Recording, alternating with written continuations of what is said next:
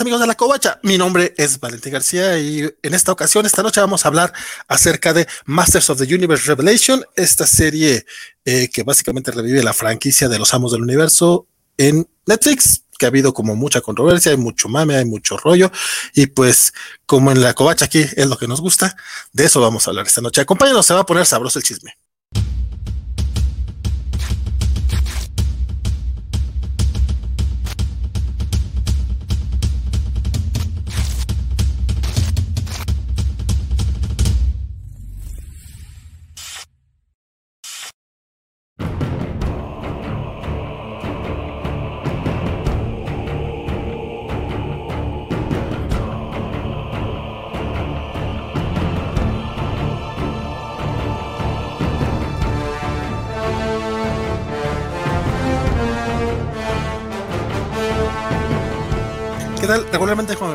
Para después del videito, pero como ya me presenté, vámonos directamente con la raza que nos acompaña esta noche.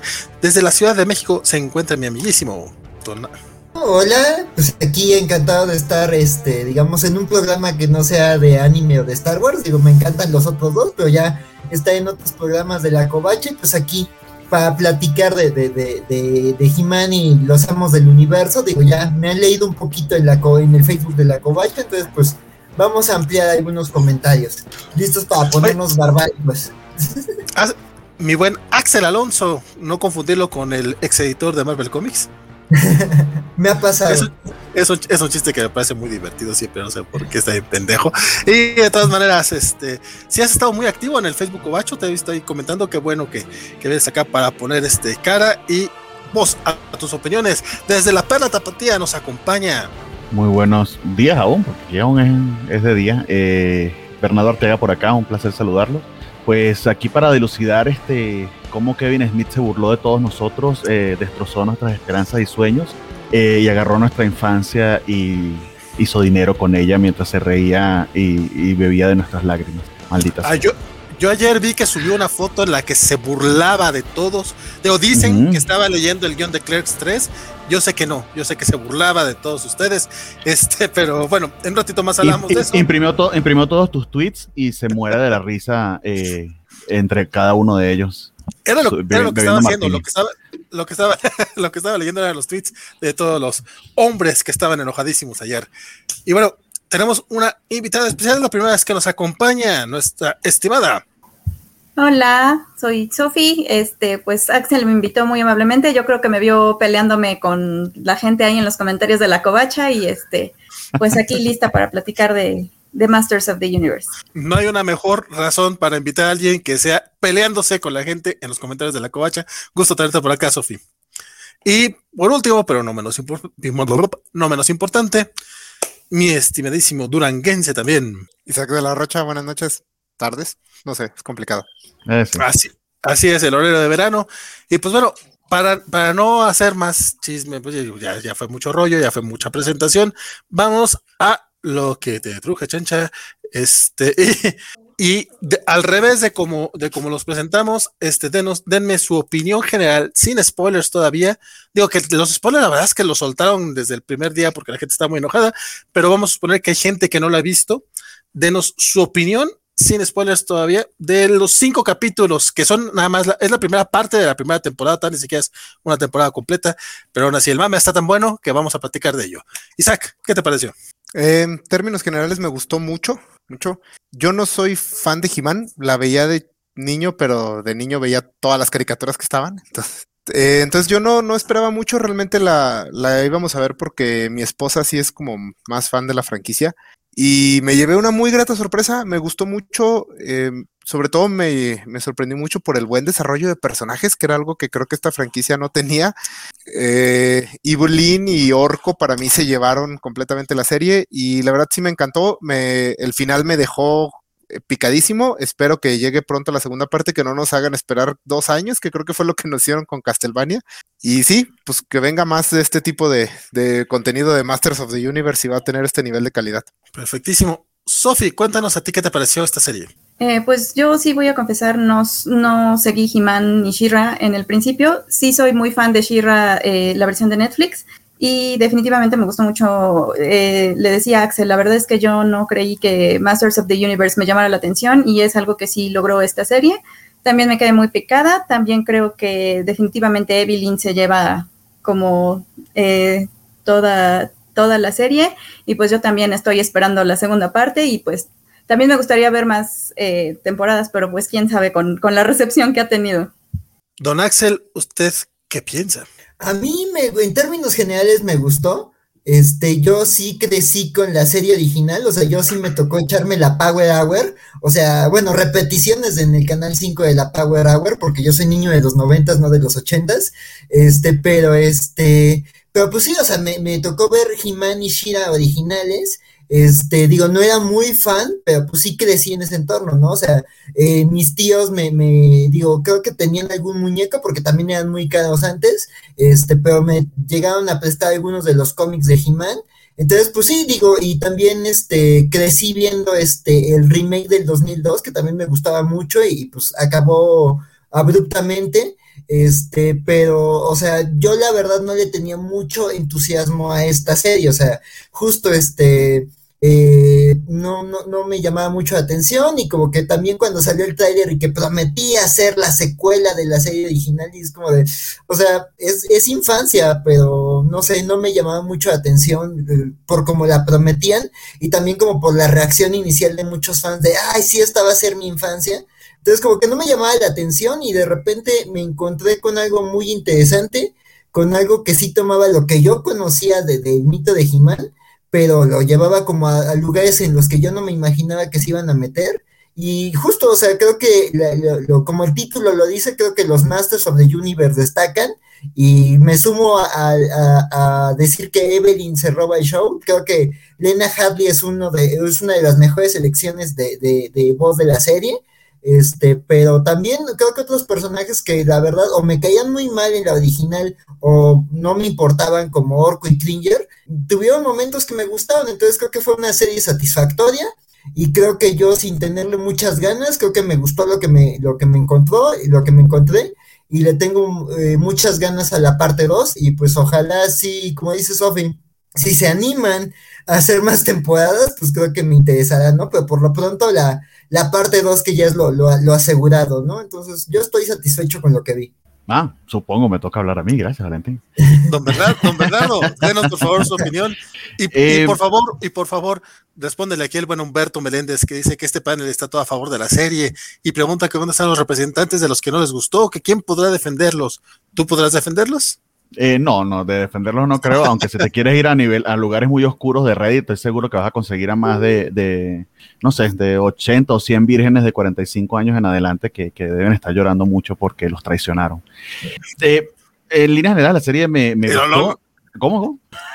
Luego, luego la agresión Dijimos que tranquilos, hombre, tampoco vamos a, ah, no vamos a, a terminar insultando a todo el mundo. No, no a todo el mundo, sino a un, a un pequeñísimo grupo muy vocal que, eh, de hecho, estoy seguro que se repite en muchas de estas controversias. Que por cierto, una de las teorías es que la controversia con respecto a esta serie puede que en muy buena medida sea fabricada. Eh, la serie se nos presentó, eh, bueno, lo primero, me, me gustó, o sea, hace algo que yo creo que es prodigioso aunque tampoco es que sea tan complicado, precisamente porque la serie original creo que era bastante sencilla y plana en ese aspecto. Básicamente era un conducto para vender eh, juguetes.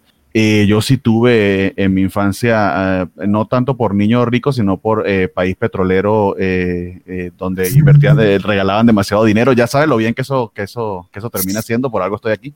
Este, pero sí tuve bastantes juguetes de He-Man afortunadamente, incluido el castillo de, de, de Grayskull. Me encantaba jugar y fantasear con ellos, pero precisamente la serie se estrenó en el 84, que fue el año en el que nací, eh, y terminé viéndola 6, 7 años de edad, 90 y dele más adelantito, ¿no? No, no justamente cuando salió. Eh, pero no vinculaba tanto la serie animada con los juguetes, lo mío eran los juguetes como tal eh, eh, y los diseños y el montón de cosas que podías imaginar con ellos. Eh, y ese es el recuerdo bonito que tengo. De hecho, identifiqué muchísimas naves y muchísimos personajes que, que, tuve o algún amigo tuvo, algún primito tuvo dentro de la serie que, que, me emocionó bastante. Pero la serie ciertamente te la vendieron como secuela de la, de la serie original de los 80, He-Man and the Masters of the Universe, se llamaba esa serie, no Masters of the Universe como se llama esta, valga, valga ese detalle pequeño para señalar ciertas cosas. Em, pero la serie en líneas generales nunca tenía, tiene, esta nueva serie tiene lo que la serie original nunca tuvo, que, que, que era un riesgo, un verdadero peligro, que las cosas realmente pudieran llegar a salir mal. Eh, sigue siendo una serie eh, meramente de fantasía y con, con, un tono, diría yo, en líneas generales bastante infantil, eh, pero al menos le, le, agregó ese sentido de peligro Kevin Smith que yo se lo agradezco bastante. Y aparte de eso, pues cierto olor o cierto gravitas que sí lo tenía en cierta medida la serie original, pero siempre sabías que al final del día, eh, pues He-Man iba a vencer. De hecho, usualmente pasaba o en el mismo capítulo o en el capítulo eh, siguiente, eh, y todo se reseteaba y volvía a cero. Aquí, en cambio, pareciera que hay, repercusiones y hay consecuencias, y eso, eso en particular es lo, de lo que más agradezco. Eso en líneas generales, sin entrar en muchas spoilers. Va, antes de, antes de continuar, quiero este, empezar a leer los, los, mensajes. Han llegado muchos comentarios. Este, vamos a tratar, no se podrán leer todos porque, pues, este, si no, no terminamos, pero estos primeros sí les vamos a echar un ojillo nomás para que luego no digan que, que no se comentaron. Dice el buen Dragon Rider que viene a, echar los, a ver los rants por el Jimancho y dice que supone que seguiremos con las secuelas de las opiniones enanas. Este, mi compadre, ah, en este caso, el enano no pudo venir, pero pues sí habrá un poquito, un poco de, de ranteo. Eh, buenas noches al buen Fernando Cano, que ya se sumó. Humberto Meléndez, de quien ya leímos uno de sus comentarios, dice que viene a ver el programa, a ver si lo aguanta. Ayer nos Seguro decía a través sí. de Twitter es que a través de Twitter nos decía que a él no le gustó la serie, este, y hay acá algunos comentarios al respecto. Bueno, Alfredo Rocha, buenas noches. Spider-Man dice que viene a llorar por He-Man. Superior Spider-Man, saludos, ¿cómo estamos? Iron Man, Superior Iron Man, siempre le digo Spider-Man por mucho. Al muchacho, dice, aclaremos el delito, el delito a, Amos del Universo. Luis Juárez nos dice que a él sí le gustó Tila, la princesa guerrera. En ninguna parte dicen que sea princesa pero entendí el comentario. Este, y el enano, que no vino, compadre, ya te dijimos. Dragon Rider dice Castlevania quedó muy bien balanceada, aún con la larga ausencia de Drácula. Veamos cómo les va a los caguamas del universo. Javier Alfredo dice que fue un, que He-Man tenía un buen desarrollo de juguetes, digo, de personajes. Eh, Paco, Paco Libre desde Twitch. Eh, no, no, recuerdo haberte visto antes, compadre. Qué gusto que, que, estás con nosotros. Espero que no te nos vayas porque dice que viene a tirar hate por esta serie. Pues a lo mejor va a haber Va, va, a haber pelea, pero bueno, este dice Julián Ramírez que saludos a los cobachos retro y progres, compadre Julián, la verdad es que un gustazo que estás acá con nosotros. Humberto dice que este panel está todo a favor, bueno, ya lo mencionábamos, y Mario también dice que le falta diversidad porque no hay invitados a quien no les haya gustado. Honestamente, sí quería invitar gente que a la que no le hubiera gustado la serie, el problema es que la gran mayoría de las opiniones que llegué a ver este, eran opiniones irracionales y dije, va a haber pleito, y aunque, me, aunque a mí me gusta el mame, la verdad es que no tenía ganas de, de, de pelear porque ya he estado peleando mucho estos días en Facebook. Este Dragon Rider dice que mañana va a ser Joyce y los guerreros rodantes. Compadre, sin Joyce, porque también es de los guerreros rodantes. Probablemente, la verdad es que nadie se acuerda de esa caricatura. De quién de menos si nos acordábamos. Yo sí, sí, yo sí veía Joyce. Ah, ok, es... al menos son dos que se acuerdan. De, He-Man hay memes, de Joyce no. Eh, Alfredo Rocha sí lo recuerda y dice, ya llovió primeros rodantes eran carísimos, creo que eso fue lo que no, no eran carros todos los juguetes, sí, sí, era muy poca gente la que los compraba. Tiene que ser como He-Man, que era el mismo molde, solamente que lo coloreabas de manera diferente, ¿no? Sí, que había dos moldes, uno para mujeres y uno para hombres, y se acabó. Y se acabó. Sanjuro Usagi dice que el doblaje en español latino es terrible. Compadre, oh. ¿por qué lo ves en español si tienes a Mark Hamill y a Sarah Michelle Gellar en el doblaje gringo? Ya, ahí sí yo creo que es culpa tuya. Dice Paco Olive, el recibimiento que ha tenido por la gente que creció con esta serie es que cambiaron algo la infancia de muchos. Hay, hay mucha gente de, de, de, mi, de, mi, edad o más grandes que justamente eso es lo que sienten, pero también hay muchos, nos decía Humberto, es que no conozco a nadie mayor de 35, pues yo conozco ya por lo menos, de hecho salieron como 10 ayer, que, que sí, compadre, o sea, sí vemos gente mayores de 35 que nos gusta esta serie. Eh, sí, no hay, no hay enano, pero hay variantes, dice eh, Dice Ilse Espinosa, a mí no me decepcionó, me encantó la serie y estoy ansiosa por lo que venga. Y eso que, y eso que dice es así, bien facha, ¿eh? qué bueno, Ilse, que te gustó. Luego platicamos, eh, mujer. Estoy ansiosa por lo que venga, tiene buen ritmo y muchas sorpresas. La animación le recordó mucho al Fantasma 2040. Uy, te pasaste de, de oscura, mujer. Esa caricatura creo que duró como una temporada, algo así. Ricardo Cachoa dice: el cast de las voces es magnífica. Mi buen Ricardo, saludos, ¿cómo estás, compadre? Me gustó mucho Motu. Luis Juárez, bueno, ya, ya fueron muchos comentarios. Dejen ver si hay otra persona. Buen Rodrigo Díaz, obviamente, el error está en pensar que las opiniones en contra son irracionales. Habría que escuchar a todos, ¿no? Es parte de la tolerancia que todos queremos lograr. Qué bueno que elegí este, este comentario. Eh, Rodrigo, si el comentario es no me gusta porque tiene mujer protagonista, me parece que es un comentario irracional. A eso me refiero. No vi muchos comentarios que fueran sobre la historia o sobre el desarrollo de los personajes que vemos, e incluso me tocó ver que decía, es que son puras mujeres. No viste la serie. Ah, justamente a uno ayer le peleaba. Tenemos, eh, tenemos un capítulo dedicado a un vato. O sea, de cinco capítulos, uno tiene el título de un personaje masculino y nos demuestran que es el hombre más poder, más peligroso de Eternia. Con eso, yo voy a dejar de hablar porque estaba hablando mucho y dije que no iba a hablar tanto. Voy a dejar que, que hable la mesa y que nos digan. Desde ese punto de vista, a ver, ese en el que hablan de Man, at Arms, ¿no? Eh, una de las quejas, y vamos a empezar por allí, es el hecho de que en el primer capítulo a Tila le van a dar el título de Man at Arms, que aparentemente es un título nobiliario, no nobiliario, perdón, un título que básicamente es, como, no sé, eh, ¿cómo, cómo? Es un puesto. Es, un, trabajo. Sí, sí, exacto. Es un, título, título que viene con responsabilidad. Es un capitán del ejército. es un rango militar. Es un rango militar, okay, pero como medio ministro de defensa, porque es medio político y militar. Y honestamente, todo eso que estoy diciendo es mucho más de lo que alguna vez dicen en la serie. Le estoy dando una profundidad que jamás tuvo. Eso es para darle un poquito más de, énfasis, pero ya de, de por allí eso, eso empezó a irritar a varios eh, porque lo que comentan es que Tila como personaje, eh, aunque si era un personaje, siempre hacen la salvedad, no me malentiendan, Tila es un personaje muy poderoso y muy importante, es lo que siempre dicen, pero no era, no, no, te, no merecía o no tenía el background para ser Man, at Arms, ¿no? Eh, y puedo entender eso desde ese punto de vista de Tila como personaje, independientemente de, de, de su género que las razones por las que Tila, y no sé si ya podemos entrar en spoilers, ¿no? Sí, sí, de hecho ya vamos con spoilers. Vamos con spoilers, ok. Las razones por las que Tila se frustra, se enoja eh, y termina rompiendo relaciones con, con, el gobierno de Eternia, vamos a decirlo así, eh, son básicamente porque ella se siente traicionada por todos, que todo el mundo la engañó, nunca le dijo la verdad, que esta verdad era eh, esa terrible cosa que nunca nadie se imaginaría, que es que Adam era He-Man, que casi no se parecen, es increíble que no se haya dado cuenta de eso. Eh, creo en, que en esta sí le cambian el diseño. Ay, cuando cae el rayo y se convierte en He-Man, es en el mismo sitio donde estaba Adam, eh, lo, lo, comentaba el enano y lo había leído en otro lado también, y, o sea, y Adam se desaparece, aparece He-Man, y cuando He-Man no está también, también Adam, entonces es como que, amiga, date cuenta, pero bueno, este, el tema de las identidades secretas, que, que, que recuerdo como en Invincible lo trataron con el peso que eso tiene, que es que es muy fácil, eventualmente te vas a dar cuenta que, que, tu amigo con el que convives todos los días o tu amiga, etcétera, es, X o Y superhéroe, ¿no? Em, y, y, puedo entender en cierta medida que sí, eso como motivación para ti la, sí está un poco plano, se le pudo haber dado un poquito más de, de profundidad. Creo que, que cuando van a Subternia eh, y enfrentan a sus miedos y precisamente eh, eh, el miedo de ella está muy vinculado con esa rabia, era, era, un tema de confianza y, y, de la valía que a ella misma sentía que le daba el equipo por el hecho de que no, no, no le comentaban este secreto, ¿no? Que estoy protegiéndola, etcétera, y, y, es así como que yo, yo tengo el valor, tengo la capacidad para asumir, para asumir ese secreto, ¿no?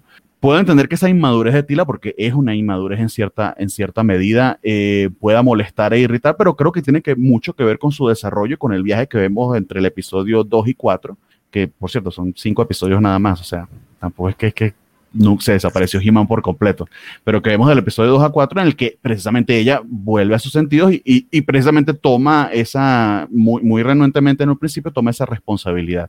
Entonces, de nuevo, el tema no es que no te haya gustado la serie, o, no, de nuevo, creo que no lo he comentado, el tema no es que no te haya gustado la serie en líneas generales, porque hay varias cosas que criticarle. De hecho, hablando de Tila, eh, creería también, eh, eh, esta es otra opinión que le, que le robo, que le robo en cierta medida al enano, el delivery de Sara Michelle Gellar a veces cae un poquito plano. me da la impresión de que, por claro, la comparas contra, contra Mark Hamill y la voz de, de Evelyn de línea, ajá, Línea Headley. Línea Headley, eh, que ciertamente le agregan, bueno, pero tiene que ver con sus tonos de voz y con su capacidad interpretativa, le agregan muchísimo gravitas eh, y, y, creo que son más expertos en el tema, en el tema doblaje.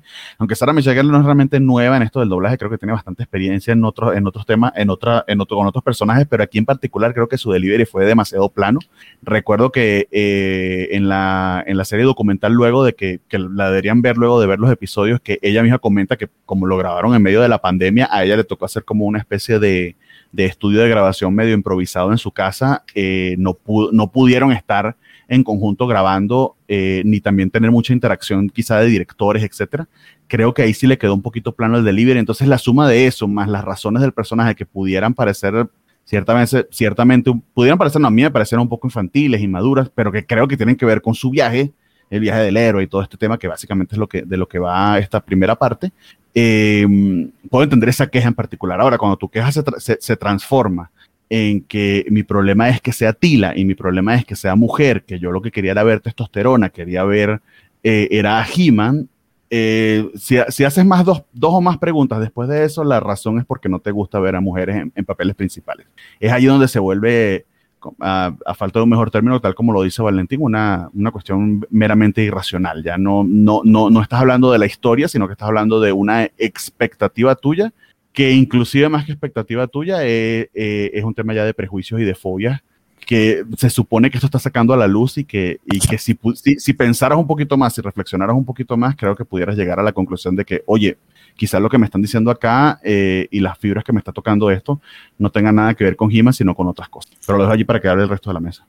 Sí, fíjate, quiero retomar un poquito porque sí veo, mucha gente que está diciendo, hablando de un berrinche, de hecho, Andy dice que Tilly es la expresión máxima de una feminista porque se enoja que un hombre venga a salvar el día por extensión a ella y todavía hace berrinche. Compadre, ¿viste el tercer capítulo? O sea, no se enoja porque vayan a hacerle un, porque vaya un hombre a salvar el día. En serio, eso es lo que me refiero con, críticas irracionales.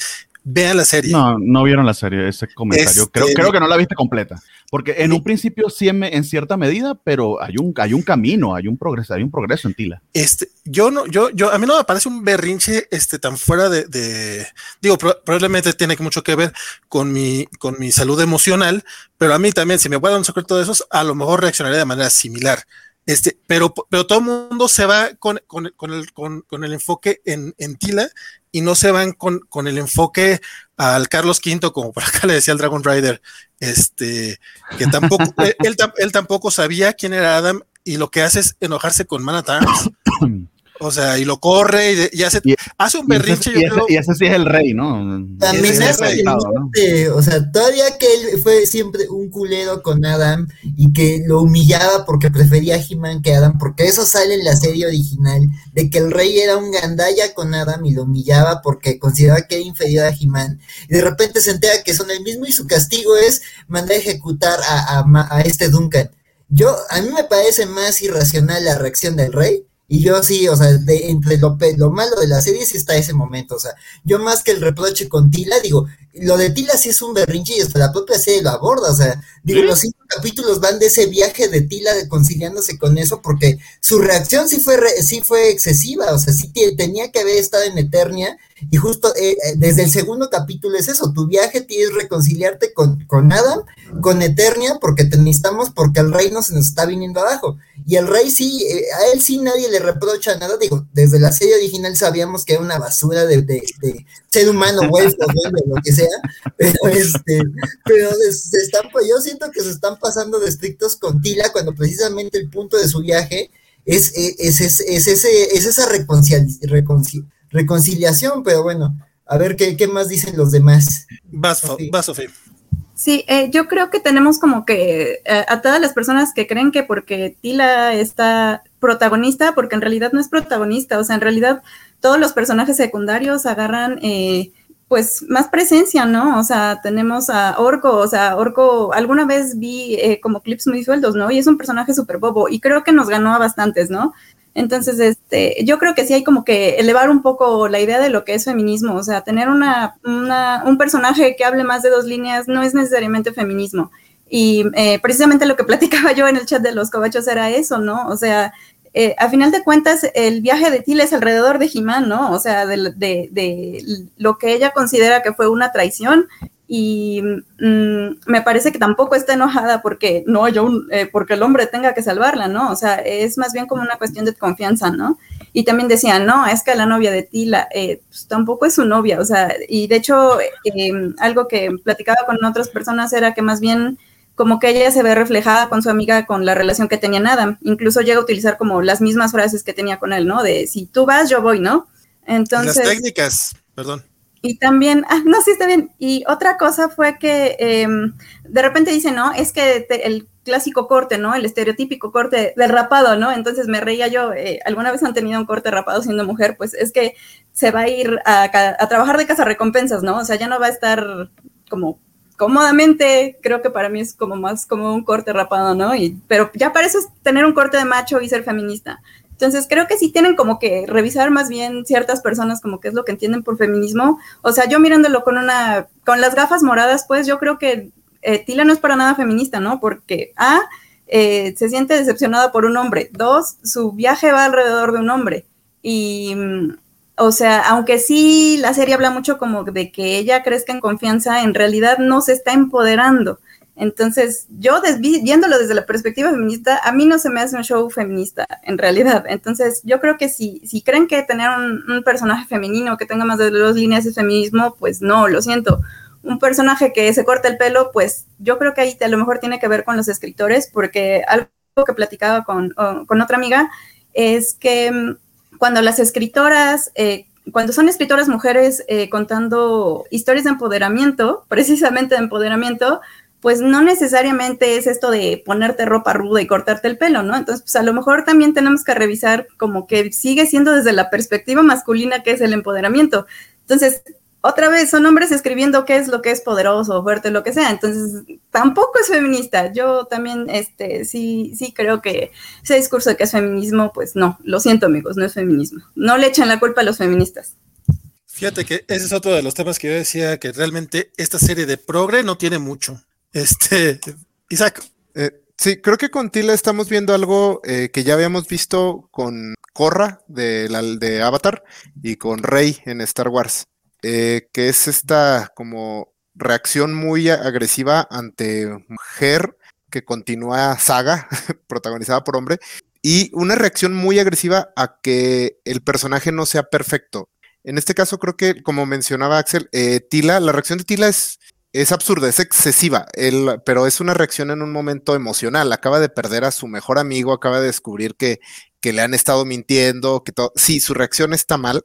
Y el reino está el, el momento este de, de, donde le dicen, ah, es que la magia, que sé que, y dice, no, la tecnología, ve ella, mi amiga, la ingeniera.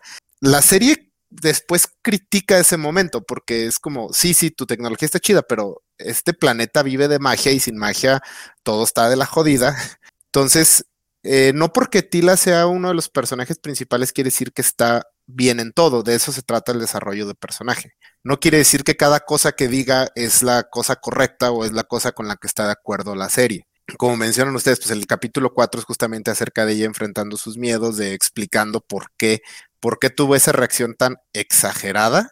Eh, entonces, eh, sí creo que esta idea de que, ah, es que vean, la cometió un error. ¿Cómo puede ser posible que, ella sea nuestra protagonista y que todos la aplaudan y todo? No, porque cometió un error y lo interesante justamente es ver cómo va cambiando, que es también lo interesante de los demás personajes de Evelyn, que es la que todo creo que varios hemos mencionado que nos ha encantado, que está pues aprendiendo sus errores y cambiando, que es algo que la serie no tenía.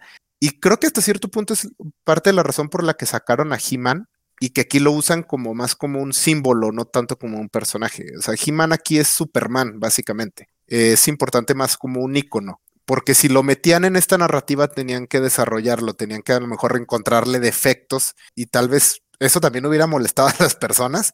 Entonces, eh, creo que esa fue también una de las decisiones, que mejor usar a todo el elenco que tiene más para qué jugar y dejar a He-Man como símbolo y mandarlo a su extraño paraíso gay donde va a vivir toda la eternidad. ¿Estás, diciendo que Star Wars cometió esos dos errores en The Last Jedi? Hizo que Luke tuviera, hizo que Luke Skywalker tuviera defectos y pusieron a Rey como protagonista. Chan, chan, no, creo, no- no creo que los clasificaría como errores, pero No, o sea, en, yo- en la vista de ciertos puristas, pues sí. es el otro camino, porque eh, la otra, pues, es, eh, Star Wars decidió tener a Luke Skywalker y había dos opciones, presentarlo como Dios, como, como Jesús perfecto, o darle un arco, darle desarrollo. Ellos se fueron por el desarrollo. He-Man se está yendo por la otra opción. Lo sacas de la jugada y ya lo puedes presentar como un símbolo. Por eso todos los flashbacks, por eso todo eso es... Sí, aquí es más el, el icono que el personaje. Y me parece una decisión interesante también para, para llevar a la franquicia.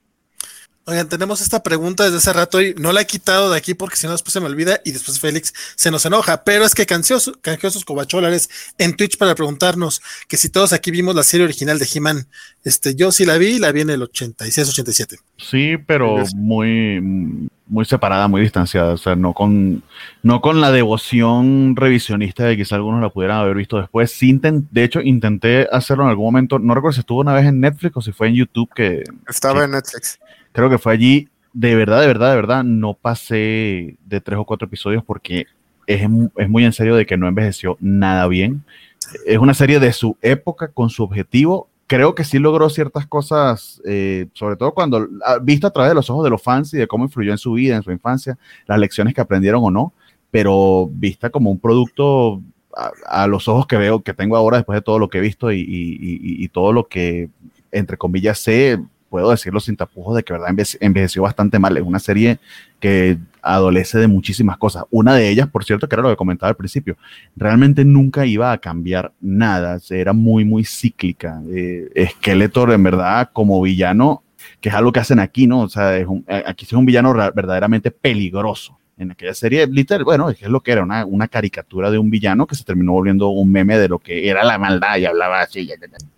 Bueno, yo sí la vi, también intenté reverla hace unos, no, pues fue hace como 5 o 6 años que la pusieron a Netflix, no la aguanté, de niño la amaba. Los Sí. demás también, sí la vi- bueno, ya Sofía nos ha dicho que ya no la había visto. eh, Axel y Isaac sí. Dice Javier Alfredo que vamos mal si tenemos que recurrir a Jesucristo o a Star Wars en esta plática. No, no es nada más como paralelos. Yo, yo de, de, de He-Man coincido con este, con este, con este Bernie. Este, o sea, yo también no, no, no la vi en su momento, digamos, en su efervescencia, pero digo, la ventaja es que, pues, como Televisa pasa caricaturas viejas, este, pues me tocó que como que mi grupo sí veíamos He-Man, ¿no? Pero yo la verdad me gustaba de niño, eh, sí llegué a querer tener el castillo de Grayskull, obviamente eso estaba fuera del alcance de muchos, este, yo la verdad fui más de los Thundercats, me parecía como que una serie más interesante y los Thundercats sí llegan a tomar como esto de arcos largos, en donde ya hay una historia como más amplia, sobre todo ya en las temporadas posteriores, ya cuando te explican como lo del planeta Tondera y los refugiados y todo esto, este, y Jimano, o sea, justo era eh, episodio, este, pasa algo mágico y pum, tiene que terminar de forma de que no haya continuidad, o sea, solo hay un capítulo que es de dos partes, este, entonces, pues la verdad, o sea, tenía sus limitaciones y en la serie era obvio, o sea, He-Man parecía más el, el, fren, el frenemy de Skeletor, porque, o sea, descaradamente a veces hasta lo liberaban de, de, los problemas en los que se metía, porque es como de, necesitamos que esto siga, necesitamos que Skeletor vuelva, y hasta en la propia serie se burlan así de, va a volver, claro, siempre vuelve Skeletor, jajaja, ja, ja. Chéquense el te lo resumo así nomás de He-Man, o sea, está, justo encapsula muy bien como la esencia de He-Man, pero pues yo, o sea, es un, para mí es un gusto culposo, o sea, hace unos años en una Navidad, o sea, se me ocurrió con un amigo así tomar cervezas y ponernos a ver el especial de Navidad de He-Man. Está de risa loca, le bueno, de He-Man y Shira, está de risa loca, o sea, si quieren eh, pasar una pachanga, echarse un drinking game en Navidad, véanlo. O sea, Skeletor rescata niños, es, es, casi casi el tercer compadre de, de He-Man y Shira, o sea, eran muy mal villanos, hasta en la propia mitología Hordak llega a ser un villano más, más relevante y también como que pues en la serie original Shira luego se fue comiendo un poquito la fama de He-Man, entonces pues sí, o sea, digo, está, fue, un, fue algo importante en mi infancia, pero pues tenía sus limitaciones y creo que después de todo el boom de series que hemos tenido, o sea, a mí algo que me llama mucho la atención, yo más que Star Wars y Jesucristo, como decían, yo sí comparo mucho a, a y creo que Kevin Smith sí se echó unos maratones antes de escribir con Laster Bender. O sea, creo que sí, después de Laster Bender, como la serie animada, aunque sea formulaica, sí tiene que tener un arco más grande y como riesgos y situaciones. Entonces yo, yo sí veo mucho de, de, tanto de Corra como por ciertas cosas que ya dijeron, pero también de la leyenda de Anjo, o sea, sin dar muchos spoilers del mero, mero final. A mí me recordó al final del libro Tierra de, de la leyenda de Ang. Entonces yo creo que sí, o sea, está par de ver he con los lentes nostálgicos. La serie pues tuvo su relevancia, sigue hasta la fecha. La línea de juguetes, porque también vi un video de un fan que era como de que odió esta nueva serie, pero también odiaba la serie original porque no respetaba el sagrado canon de, de, de, de la línea de juguetes. Entonces, pues yo creo que, que, pues es muy difícil moverse con la nostalgia y como decían con las historias de legado, pues, pues yo creo que esta creo que habla eh, de una forma de contar series actual y creo que hace muy bien al tomar el material de origen. O sea, te digo, creo que me gusta que toma la fórmula Laster Bender para hablar de, una serie que tenía una fórmula muy clara en un momento muy, muy específico de la historia. Oye, por cierto, acá tenemos varias preguntas, eh, preguntas y comentarios relacionados con Mary Sue. Y el buen JJ, pues ya no sabe qué es una Mary Sue o un Mary Sue. Este, he visto que mucha gente está calificando de eso a Atila pero también por aquí alguien ya dijo, es que He-Man era un Merisu en, su momento. ¿Quién quiere aventarse la bronca de explicar qué es y en todo caso dar su opinión si creen que Tila aplica o no aplica para esto? Isaac. Eh, bueno, la explicación del término. Eh, Merisu es un término que se creó. Eh, bueno, era un personaje que aparecía en una fanfiction de Star Trek, que era una parodia de todas las fanfiction de Star Trek y era básicamente un personaje que era perfecto en todos los sentidos y capaz más allá de cualquier posibilidad. A partir de ahí el término se popularizó para referirse a, cualquier personaje que cumpla con estas características. Eh, específicamente, originalmente era para criticar a los autoinsertos de autores eh, que eran muy populares en las fanfiction. Era como, bueno, o sea, si vas a escribir, no hagas esto. No te metas a ti mismo en la historia y seas el, héroe que todos se enamoran y todo resuelve. Después se volvió ya como un término de crítica, eh, como literaria, digamos, pero es un término, a mi parecer es un término que ya a estas alturas no tiene prácticamente ningún valor en algún momento alguien preguntaba cómo se le llama a un Mary su hombre y la respuesta es el protagonista. Eh, es... Luke Skywalker. Sí, o sea, no creo que tenga mucho valor eh, como... Importante de los Mary Sue es que no es que sea muy una persona muy capaz, sino que básicamente dobla el universo a su alrededor. Las reglas del universo ya no valen porque esta persona tiene que cumplir todo, eh, tiene que salir adelante, no se le dificulta nada.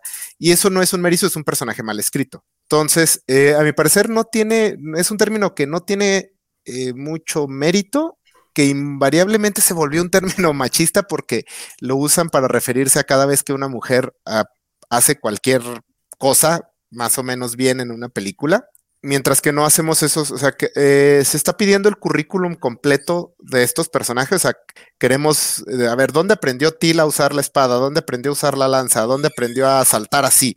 Mientras que nunca nos preguntamos, este, ¿por qué X, por cómo le hizo Luke Skywalker para pasar de granjero a piloto de combate en una semana a lo mucho? O, como muchos otros personajes. Eh, entonces, este, ese es básicamente el tema de las Merisu. Eh, para los que sean fan de anime, eh, eh, por eso quería que, primero lo, comentara, lo comentara Isaac. un ejemplo masculino de eso sería Kirito de, de, de Sword Online, que otra manera de llamar a, lo que llaman Marisu es un personaje que es un OP, over, overpower, que es, un, básicamente un protagonista mal escrito al que jamás le va a pasar nada, que nunca va a desarrollar ni va a aprender nada, que no tiene defecto alguno, pero cuando lo vemos en personajes masculinos nunca, nunca lo cuestionamos. Eh, eh, y, se ha convertido ya en una jerga fundamentalmente eh, misógina para referirse a cuando sucede, cuando una mujer es protagonista. Que si no la criticas por el hecho de que es súper poderosa y jamás va a equivocarse, que sería un personaje mal escrito, pero la criticas porque es mujer, entonces si no la critican porque es una protagonista, pero tiene defectos, como lo tendría un personaje bien escrito. Entonces yo me alejaría un poco de ese término porque eh, las implicaciones que tienen, a mi entender, de mucha gente que lo usa muy libremente, son fundamentalmente misóginas. Por acá nos dice el buen este doctor Amor Hellstrom ha estado este muy comentando sobre que pues, no habemos expertos de He-Man en la mesa, eso es muy cierto. Este, es que básicamente venimos a hablar de Revelation, no tanto de, de He-Man como tal. De eso hablaron en Cobacheando el, el, el, pasado sábado, que también lo viste si también tienes opiniones al respecto, pero es que en Cobacheando, pues lo que les gusta es como platicar como si estuvieran en la primaria, compadre, platicando de lo que, de lo, que saben y de lo que se acuerdan, y ese es el estilo de ese programa. Pero tienes razón, igual a la próxima sobre todo para, la segunda temporada, este, contactamos a alguien de, de Motul el LA. La verdad es que sí, también es bueno tener algún experto. De hecho, tú mismo nos estás este, dando muy, muy buenos comentarios. Eh, nada más quería eh, comentarlo porque lo dicen, ah, es que nomás, nomás están leyendo los positivos. No, no, no. Se, lee todo y se está pasando todo. Este, pues dicen que en septiembre llegan los juguetes. Eh, digo, en septiembre llega la, la, segunda, la segunda temporada y ya vienen los juguetes de Mattel y que a él sí le gustó Revelation y él es fan de. Él ha visto todo y ya ha leído todo. Ella ha visto todo y ha leído todo. Bueno, doctor Amor. Hellstrom. Eh, dice que se burlaron de la franquicia de He-Man. Es que no vi el programa, lo tengo pendiente. Pero sí, así es el enano. Este dice Christian Bach, acabo de llegar. Para mí, esta fue una serie de puros segundones. Está me tirando a mala. Tengo 25 y no soy fan de He-Man. Fíjate que también por acá hubo otro comentario que decía que por qué sí tenía que ver el, el viaje de Tila y no el de He-Man. Eh, creo que ya eh, fue parte de lo que mencionaba Isaac. O sea, a He-Man, si querías un viaje de He-Man, tenías que hacerlo imperfecto y en este caso decidieron no hacerlo así. No, pero es que, exacto, que lo decía Isaac, si, si, todo esto fue precisamente para mantener la sacrosanta imagen de perfección de He-Man, que la mantienen en cierta medida, imagínate si no lo hubiesen hecho, o sea, ya te estuviesen crucificando a Kevin Smith. Nos dice Techo, es un comentario destacado. Dice: Oigan, amigos, por acá había alguien que dijo que por qué tienen que aguantar el viaje de Tila, que yo sepa, es voluntario, pero no ver la serie. Gracias. De hecho, no, no había leído tu mensaje, Félix, pero sí me acordé de ese comentario y se me hizo muy relevante. Dice Mario Antonio: eh, eh, Masters of the Universe fue una serie feminista desde los 80. Tila no era una damisela en peligro y no hablemos de Shira. La gente quería ver una clásica historia de He-Man vs. Skeletor que desde el 2002 no se ve. Sí, pero no es lo que están decidiendo darte. O sea, ahí es cuando se habla de las expectativas. Tú, tú esperabas eso y no era el punto. Fíjate, an antes de antes de que de darles la palabra a todos ustedes, porque al parecer sí quiero hablar, aunque dije que no, es que, bueno, no, más bien, más bien les pregunto a ustedes, ¿consideran que fue un engaño en mala leche el haber tenido estos trailers que sí nos, nos mostraban la pelea de Skeletor y He-Man, que salgan cereales eh, con He-Man al frente, que el póster sea He-Man al centro, o sea, se estaba hablando, aunque la serie se llama Masters of the, of the Universe Revelation, eh, consideran que, que, sí fue como un, un, engaño a los fans o una burla a los fans, que sea una serie eh, con Tila y sus amigos, por así decirlo, digo, como decían acá, a lo mejor Tila no es única protagonista, pero vamos, sí estamos viendo la historia a través de sus ojos y el resto de los personajes. ¿Alguien que quiera aventarse este, este ruedo? Puedo decirlo por experiencia propia que me pasó con WandaVision.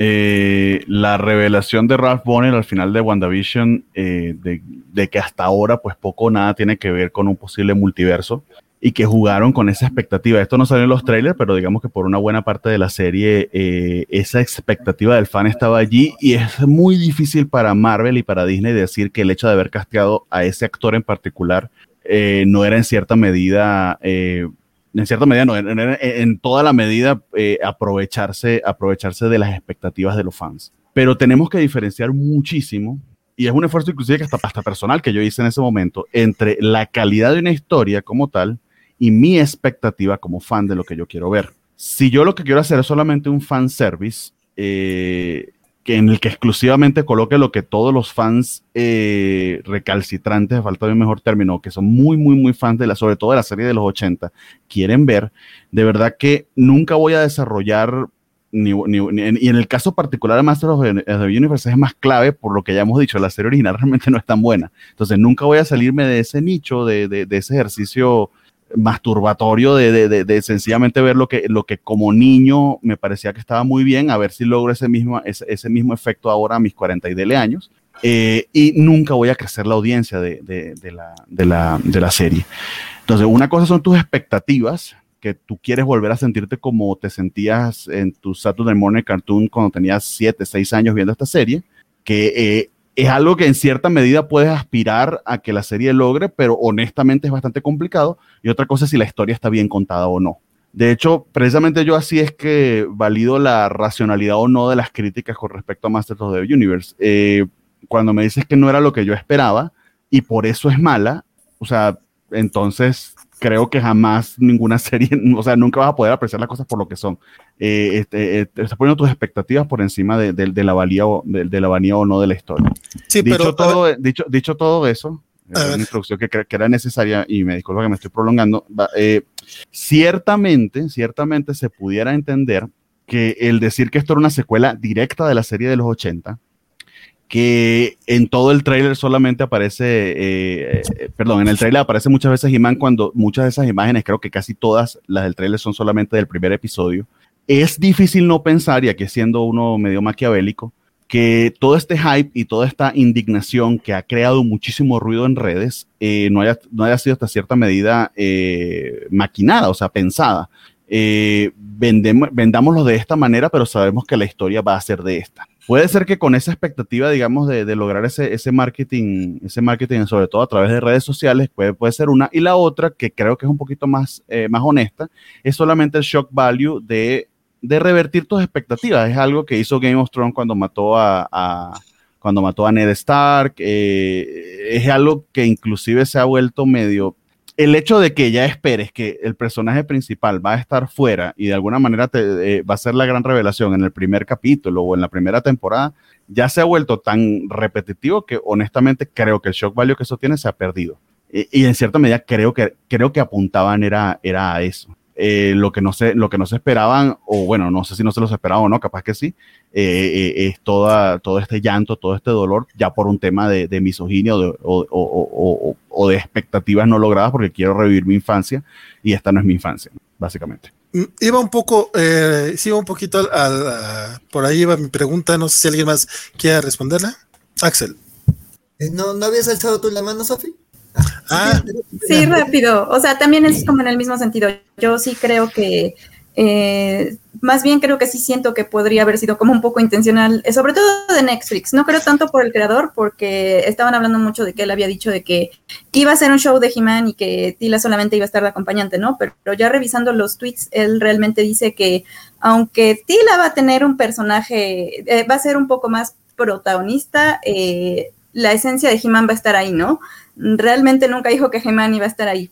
Entonces, eh, creo que más bien lo que él hizo, y no lo hizo muy bien, fue como eh, tratar de dirigir otra vez la intención como para que le dieran una, una oportunidad. Eh, la verdad es que sí siento que no le salió bien, pero definitivamente sí voy a conceder que el hecho de que el tráiler estuviera girando totalmente en, tipos súper musculosos y con mucha testosterona, pues sí fue como quizá algo que, que hizo Netflix. No, quiero creer a propósito y que pues tampoco fue muy bueno. De hecho, sí tenemos ya un par de comentarios por acá. Antes de pasar a Axel, este nos decía eh, Doctor Amor, eh, nunca existió engaño a los verdaderos fans, porque dice que la serie es Masters y no He-Man and the Masters of the Universe. Smith dijo que era una secuela espiritual y un fan sabe que Mattel no tiene los derechos de Filmation. Y Ulises Casio Villegas dice, no fue un engaño, la serie ya no tenía el nombre de He-Man, y eso abría la puerta a que se desarrollara otro tipo de historias con, otro tipo de personajes. Se había dicho que iba a ser una continuación de la serie de los 80 y ya. Sin embargo, este, por acá también tenemos eh, un comentario eh, del buen Christian Baca. Dice: En el póster estaba He-Man en el centro, por Dios. Este, y Rodrigo Díaz se pregunta, yo quisiera saber a quién targetear, a, quién targetearon para las figuras, qué es lo que realmente les interesa. El, fíjate eh, el tema del target sí me, parece un poco difícil de entender. Por aquí alguien nos decía que se le ha puesto a, algunos sobrinos, eh, jóvenes, no niños, y que no, les había interesado la serie. Este, dice, pues es que no le está gustando a mucha gente grande, no le está gustando mucho a los niños. A mí sí me parece un poco extraño ¿A qué público va dirigido? Digo, me, queda claro, por ejemplo, a mí me gustó la serie, pero tampoco me encantó. O sea, no es así, ah, no mames, yo ni siquiera tenía interés en ver esta serie. Yo, como les digo, yo vi la de los 80, es muy divertido, coleccioné los juguetes, eh, leí algunos cómics, pero no estoy clavadísimo en, en, esto como para decir, ah, no mames, si quiero ver más de, de He-Man. Ni siquiera sabía que había habido una en el 2002. Fue esa etapa en la que no veía caricaturas, ni me enteré que existió. Este, yo, yo realmente me acerqué a la serie después de ver todo el mame y toda la gente llorando. O sea, sí fue así como que, ¿qué, pasó? ¿Mataron a He-Man? Ahora sí me interesó verla. pero no sé si yo no, soy. lo- y lo mataron dos veces, o sea, sí. No, no, no sabemos si, ¿no?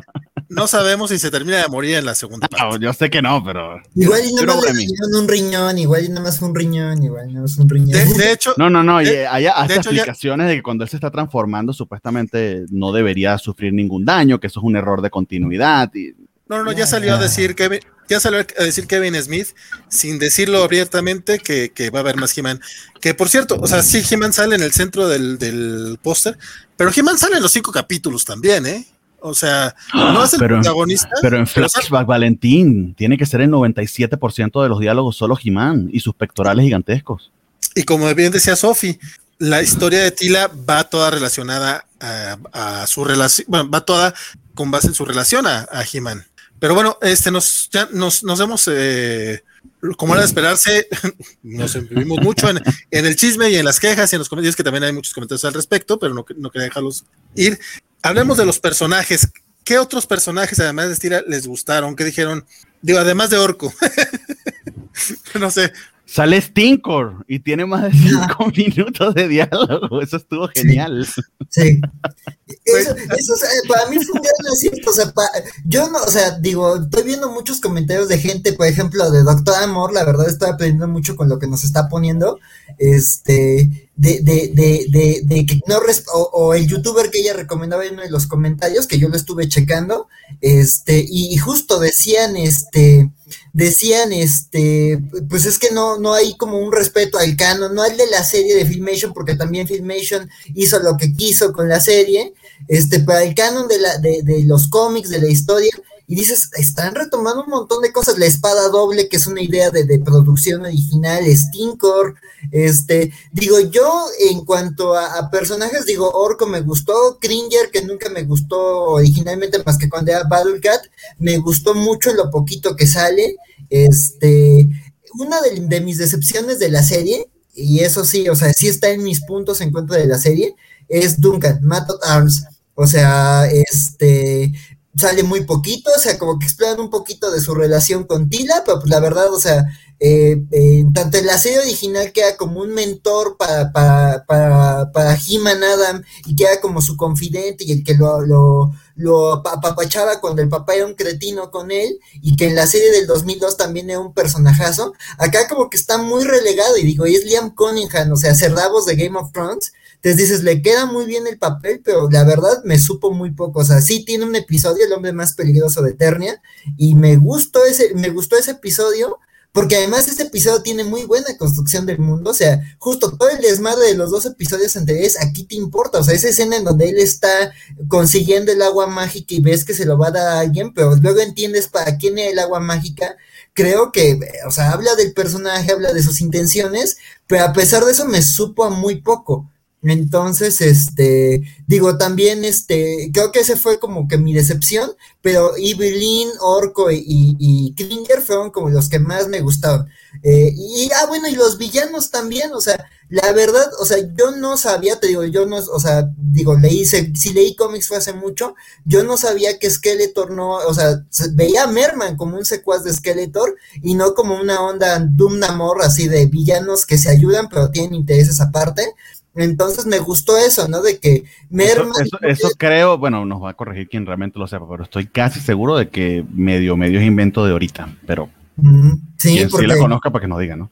Sí, ¿no? Y le vi matices a los villanos. También esto de Triclops y Lockjaw que tienen su secta, que están peleados con Bisman y con, con, con Evelyn, que son el Team Magia y ellos Team Tecnología. Eso me gustó en los personajes. Entonces creo que ahí es en donde yo hablo de lo que me gustó y también de que me supo muy poco Liam Cunningham como, como Man at Arms. Y que vio muy poco a otro, eso sí, faltaban más Masters of the Universe. A ver si en la parte 2 vemos aún más. Estoy de acuerdo con Doctor Amor y yo ya ahí termino. ¿Alguien quiere mencionar? Digo, yo, yo por ahí mencioné que, que había faltado Ram Man porque era como de mis juguetes favoritos cuando estaba mocoso, pero la verdad es que no creo que nadie más se acordara del personaje y alguien hizo el, el énfasis en Stratos, que sí, Stratos estaba bien chingón, que espero sí. verlo próximamente. Stratos. Pero y el, y el hombre abeja no tampoco salió. No, tampoco. También, y el personaje también estaba muy perro. Pero ¿cuál, ¿cuál sí les gustó? A ver, cuéntanos, Sofía, ¿a ti qué- al- algún personaje? Tú que, tú que vienes de, de la, de la nueva Shira, que te dices, ay, pues ni, ni me interesaban los Masters of the Universe. ¿Qué, ¿Qué personaje fue el que te encantó? Bueno, que tú hayas dicho, ya le estoy poniendo palabras en su boca, ¿verdad? que tú hayas dicho, ah, sí, este me gustó. Pues yo terminé encantada con Evelyn. De hecho, a mí Tila, fíjense que no me gustó. Eh, o sea, no, no voy a decir que no me gustó completamente, pero sí siento que, insisto, está como muy amarrada a esta historia de, de Adam y He-Man, ¿no? Entonces, eh, sí entiendo que está ahí como que en su viaje personal, pero para mí la protagonista que se llevó todo fue Evelyn. Eh, creo que Lina Headey hace un trabajo excelente, le da como muchos matices y sobre todo como esta interacción que tiene con Orco, ¿no? O sea, que en realidad es no tan mala, ¿no? Eh, y al final, pues creo que muchos nos quedamos como que con la idea de que a lo mejor este regreso con Skeletor al final, pues no fue como tan auténtico, ¿no? O sea, quizá hay algo ahí atrás como, como que le quiere medir las aguas o algo así. Pero en cierta medida no sentiste que Evelyn también giraba alrededor de Skeletor. O sea, se pudiera decir que la relación de ella con Skeletor es, claro, diferencia aparte porque Skeletor, y aquí es un, es, eh, un Skeletor que realmente es un malvado peligroso y psicótico y loco, pero tanto como eh, Tila gira alrededor de, de, de Adam He-Man, eh, pues Evelyn como que gira alrededor de Skeletor, que que creo que creo que, que en eso era que ellas dos se relacionaban, ¿no? Que en algún punto creo que eh, la, la manera en que conectan es como que, bueno, si dependemos de estos dos tipos y son unos, en, en cada uno en su naturaleza son medio déspotas. No sé si sentiste eso con respecto a Ibelín. Sí, de hecho también es por eso que yo voy mucho sobre que no sé por qué dicen que es feminista, o sea, insisto, las dos que destacan más van, están, giran alrededor de un hombre. Entonces no sé qué tenga eso de feminista, eh, pero creo que la diferencia entre Tila y, y Evelyn es que eh, pues Tila está como que muy metida en, en, en su onda y en autodescubrirse, no sé cómo decirlo, y. Evelyn está como que tejiendo, ¿no? Relaciones con otras personas. Y bueno, creo que eso fue algo que me, que me gustó mucho. A pesar de que sí está como que eh, detrás de Skeletor, por así decirlo, porque pues le recoge sí su calaverita. A final de cuentas la termina usando, ¿no? Entonces, pues la usa también a la amiga. Entonces, eh, creo que sí siento que ella evolucionó un poco más, pero a lo mejor es quizá como mi percepción.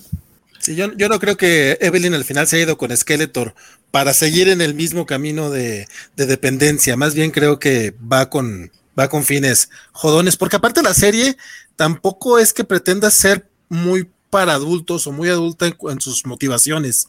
Tenemos demasiadas bromas bobas, muy al estilo de la original. O sea, cuando dicen que Merman es muy fishy, todo el mundo lo estaba pensando, dice Andra.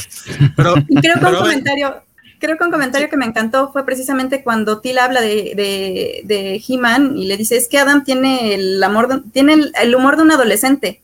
Y creo que fue ahí como que, ahí nada más como echándole un poquito, una tirada a la, a la de los ochentas. Ahí, ahí la dejo. Sí, podría ser, podría ser.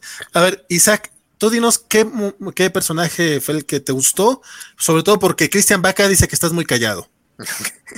Eh, a mí los mis favoritos fueron Orco y bueno, Evelyn fue así la que para mí se llevó la serie. Sí estoy de acuerdo que Perdón, perdón. No, lo que pasa es que dice Ulises que Wonder era un personaje, fue una figura de Pan Wonder. No, de hecho hay todo un tema al respecto, pero ahorita lo comento, Ulises. Este, vas. Ah, este, bueno, Evelyn fue para mí la, la que se llevó la serie. Eh, sí tiene mucho paralelismo su historia con la de Tila, que ambos, eh, creo que ambas como que vivieron su vida, bueno, en la serie original alrededor de un hombre, centradas completamente en un hombre. De hecho, eh, no es que está muy claro, pero sí como que te dan a entender que básicamente Evelyn estaba como en una relación tóxica con, con Skeletor. Pero sí, su desarrollo me encantó. De hecho, eh, yo también no creo que se haya vuelto eh, malvada de nuevo al final de la serie, porque la serie utiliza mucho el casco de Evelyn como, como para señalarte su estatus. Eh, la primera vez que se quita el casco, que es cuando se sincera con Tila, que expresa sus, sentimientos, y ya como que dice, ah, cabrona, con estoy muy, muy compa con ella, y se vuelve a poner el casco. Y al final se quita el casco y lo deja en la tumba de Orco. Entonces, el que ya no tenga el casco es como una señal de que ya avanzó. Eh, sí me gustaría que no fuera un cambio tan rápido, o sea, que, que sí continúe estando un poco conflictuada, pero sí espero que al final termine como un arco de redención para ella. Y el otro fue Orco, que, ah, ese capítulo 4, cómo lo elevan de, de Comic Relief a épico. lo- su muerte es el momento para mí de la serie. O sea, me estaba gustando en ese momento, me encantó la serie. Y aparte el enfrentamiento con el villano, que es este Glow Fear, que tengo entendido que, que era básicamente la misma figura de Skeletor, pero, pero brillaba en la Scareglow. Scareglow. Ajá. Scareglow, que, que lo quis- que era esos últimos juguetes que sacaron en desesperación, que ya tenemos el molde, nomás haz lo que brille en la oscuridad. Eh, es la versión Adam de, de Skeletor. O sea, así como Adam era el mismo He-Man, pero con otro traje, pues Scareglow era lo mismo. Ay, Pero, de nuevo, que es lo prodigioso, le da, tal como dice, una Sí, o sea- profundidad que en tu vida hubieses imaginado. lo convierten en un villano aterrador y el enfrentamiento entre él y Orco es épico y trágico. A mí sí, ah, cuando volteé a ver a Evelyn y que le dices que ninguno nacemos malo, no, ¿por qué? Pero sí, ellos dos. Y también sorprendente, Robotman, Roboto, Roboto, ¿cómo se llama? Roboto. Roboto. Roboto. Cuando dices que no se dan cuenta, yo no era solo arigato, un robot, Roboto. era un milagro. Ah, directo al cócoro. Ah. Entonces, Sí, eh, sí, está bonito. y algo que mencionaban de los diálogos y todo, eh, esta serie mantiene, está como mal escrita de una manera intencional muy ochentera. To- o sea, todos hablan como completamente en ese tipo de puns raras y diálogos súper bofos y así, pero es claramente muy, muy intencional porque sí, sí hay momentos donde la serie sí como que sube su nivel, pero tratan de mantener mucho esta aura, incluso en el tema de los diseños, también todo mundo todos los diseños, aún los nuevos, siguen siendo muy fantasía épica ochentera. Siguen siendo muy varoniles, supongo que es la, la palabra. Por Sí. cierto, eh, dice acá Rodrigo Díaz que él solo quiere hacer notar que Evelyn nunca fue fan de Skeletor, al contrario, buscaba cómo quitar el poder. Eh, Doctor Amor nos dice que con He-Man y Kushira pasó más, o- menos lo mismo que con Conan y Red Sonja, porque el mismo dueño separó los derechos para cobrar dobles si es que alguien los quiere, lo cual me parece muy inteligente de su parte. Dice, este, mucho de esto lo explica Spencer Creative, de hecho nos, nos está recomendando mucho a este generador de contenido, que es alguien que trabajó en Mattel para explicarnos muchas, muchas cosas. Ilse Espinosa dice que le gustó mucho el tiempo que compartieron Evelyn y Orco. Creo que cree que fue su parte favorita. De hecho, la mía también fue la favorita. Este, y por aquí ah, nos dice también Doctor Amor que es que e- eso de Evelyn es que no conocen a Evelyn. Ella viene de una familia muy poderosa y de abolengo. Su background es súper rico. Y el hijo del tío Juanjo nos dice: Papá, hay que decirle a los ofendidos que al menos no les dieron una versión RAR. Juanjo, le digo a tu hijo, la versión RAR está muy divertida. La verdad es que ya la empecé a ver este, en HBO Max. Está, está divertida. La animación todavía me saca mucho de onda. ¿no? El estilo de dibujo animado ya no me gustó, pero las historias están bien pendejas, muy divertidas, que es para lo que sí. Entonces dice, por fin un fan, Rodrigo Díaz, exacto, Evelyn ya amaba a Keldor, pero Skeletor lo seguía para manipularlo y obtener su poder. Evelyn nunca mostró un gramo de bondad, dice Rodrigo Díaz, ni con sus compañeros del mal, y que es Domo Arigato, Don Bernie, Domo Arigato. Valentino me preguntó a mí, pero el personaje que más me gustó fue Skeletor. Eh, creo que la elección de Mark Hamill para representarlo, ciertamente le mete muchísimo de Joker. eh, es una fuente medio caótica de, solo desorden y mal por mal. Pero precisamente lo impredecible que, que tiene tanto en el primero como en el último episodio, que es donde sale, a, a mí como villano le, le sumó un montón de puntos que, que- que antes no tenía. O sea, yo antes no temía por Skeletor, de hecho me daba hasta risa. Eh, y en este caso sí, sí creo que lo puedo tomar bastante, bastante más en serio. Y otra cosa a comentar también que es importante, eh, ciertamente existe el lore de He-Man, nadie ha dicho que no existe el lore de, Masters of the, Universe, pero eh, en cierta medida también hay que jugarlo por lo que nos está presentando la serie, la serie ahora. Yo mismo voy a alejar también de esas analogías de que este personaje lo desarrollaron cuando no tenía esto o aquello, porque al final se supone, o, o esa es la idea, que esto es un blank state que está empezando de cero, ¿no? Dice el buen Manuel Villegas, saludos a todos, a mí me gustó la serie y también era fan de la original. Si vi, es- si vi esta nueva fue por eso. Me gustaron esos cinco capítulos, pero por todo, lo, por todo lo que ustedes dicen, entiendo que el futuro de la serie es sin He-Man. La verdad, yo no creo eso. Este, me parece que él y Skeletor siempre serán los personajes principales, de los cuales se derivan todas las historias de la serie. Si no, si no creo no sería una serie de He-Man y no habría sentido decir que es una continuación. Mejor, mejor hubieran hecho algo nuevo. Este, bueno, es algo nuevo más o menos y es una continuación espiritual, es lo que estaban diciendo básicamente. Este, ¿les parece que vas? ¿Qué- Sobre, qué- qué no, más nada más rápido, sobre lo que comentaba el de que He-Man y Skeletor. Yo siento que est- el, el último episodio de la serie sí deja muy en claro, de hecho le dicen a Adam que no regrese, que siempre habrá otro campeón. O sea que hubo muchos antes que él y va a haber muchos después que él. Yo siento que esta serie va enfilada a un retorno de He-Man en algún punto y una batalla final, una épica muerte y la consagración ya de un siguiente campeón.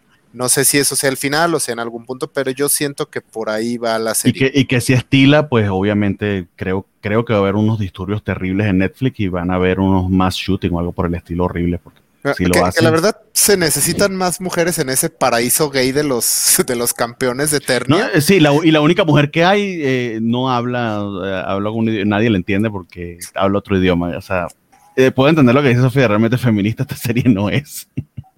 No, es que son cinco personajes femeninos, incluyéndola a ella. O sea, solo son cinco. Este, los puedes contar con los dedos de una mano. Pregunta, doctor Amor, que si alguien leyó el cómic de precuela de Revelation. Bernardo, te toca. Ah, perdón, este. Sophie, ¿tú sí lo leíste? Ok, si quieres tú comentarnos. Yo sé que Bernardo sí lo leyó, pero él ya opinó al respecto en los cómics de la semana. Entonces, Adelante, cuéntanos tú, Sophie. Pues en realidad tampoco está terminado, es el primer número porque el siguiente sale en agosto y básicamente pues habla sobre eh, el origen de la espada y el primer, eh, este primer, ¿cómo se llama? Campeón. Entonces, pues en realidad no es como que pudiera opinar mucho porque, insisto, todavía no, eh, todavía sigue la secuela, pero creo que tampoco es tan necesario leerlo. eh, pero bueno, esa es mi opinión. Sí, creo que eh, coincido contigo. De hecho, cuando lo comenté, eh, de hecho, lo que me sorprendió era el, eh, el montón de lore y de historia previa que prepararon, quizá para explicar toda esta parte de, de- del paraíso de Eternia. Y de dónde viene el tema de las dos espadas y demás, pero tal como lo predije en ese momento, porque era algo que intuía, porque no creo que ni todos los fans leen cómics, ni, ni todos los que además vayan a entrar de manera casual van a leer el cómic para entender de qué va, de qué va esa historia. Eh, creo que los puntos que allí en el cómic te, te comentan están más que, más que explicados en la serie. En todo caso, está bonito como para completar y para entrar un poquito o poder convivir un poquito más con los personajes, pero tal como dices, para nada, para nada indispensable. De hecho, diría que un poquito verboso y, y un poquito aburrido, honestamente. Yo me quedé con esa opinión tuya cuando lo mencionaste en los cómics. Axel, Sí, no, digo, yo también lo, lo leí, este, eh, muy de pasadita, este, pero, digo, también luego de ver los cómics de la semana, y pues sí, la verdad, o sea, pues es más como una introducción, como un poner elementos, este, sobre la mesa para que, no, para que cuando digan, se sacaron esto de la manga, digan, no, ahí está, ahí, ahí dice en el cómic que, que, que Grayskull es este, que la espada son dos, y que, y que pasa esto con, con el rey y con Skeletor y con todos, ¿no? Pero pues digo, ese me recordó más como estos cómics que saca Marvel antes de cada este evento, este, en donde es como de esto es lo que tienes que saber para entender Empire, esto es lo que tienes que saber para entender Hellfire Gala, esto es lo que tienes que saber para entender Secret Invasion. Entonces es como, ah, bueno, no es indispensable, pero si es, si es muy entusiasta o te gusta tenerlo todo o si te gustó la serie, hay, hay gente así, este, pues ve por el cómic, ¿no? Entonces está, no es indispensable, está entretenido y pues si, si, si les está gustando, pues échenle un ojo porque pues indaga en esos elementos nuevos que se introdujeron en el, en el, en la mitología de He-Man. dice buen Cristian Baja que le gustó más la amiga de, Tila, o sea, esta Andra, porque que le cayó muy bien. Y hay un par de comentarios negativos en respecto a Orco, porque dice que convertir a Orco en un discapacitado fue un golpe bajo, dice el feo Rocha. Y Rodrigo Díaz dice que la historia de Orco fue horrible porque Orco nunca fue una burla de Entrolan. Él era considerado Orco el Grande. En Eternia no funcionaban sus poderes como debían por estar en otra dimensión. No sé, a mí sí me gustó este retelling. En todo En caso, el mm, tema de como el canon de He-Man, como, bueno, por lo que mencionan, esta serie no está respetando algunos aspectos. Eh, creo que fue una buena jugada de parte de los creadores eh, ser selectivos con el canon porque eh, lo que estuve investigando, el canon de He-Man es bastante contradictorio. De hecho, según yo sé, los primeros cómics que venían en los, en los primeros muñecos que salieron, He-Man era un bárbaro, era básicamente como Conan. O sea, no, todo esto de Eternia, los amos del universo salió como después. Entonces, estamos hablando de un canon bastante amplio que se produjo de manera improvisada por Exacto, creadores. es que improvisadísimo. Básicamente es la, la- la figura que hicieron y cómo, y, y cómo la explico luego. O sea, pero Sí, entonces, se me hace buena idea decir, no, pues es que agarra lo que nos sirva, movemos lo que no nos sirva para crear el mejor producto posible, la mejor historia posible. en vez de encadenarte a un canon que a lo mejor te va a limitar y que, bueno, yo que sí vi la serie original, pero como muchos aquí creo que no la recordamos más allá de lo básico, que pues a mí, por ejemplo, la historia de Orco me, me encantó, fue lo que más me gustó. Y creo que, que, hubiera sido Orco el poderoso, el no sé qué, el grande, este, no creo que en mi parecer le hubiera agregado mucho.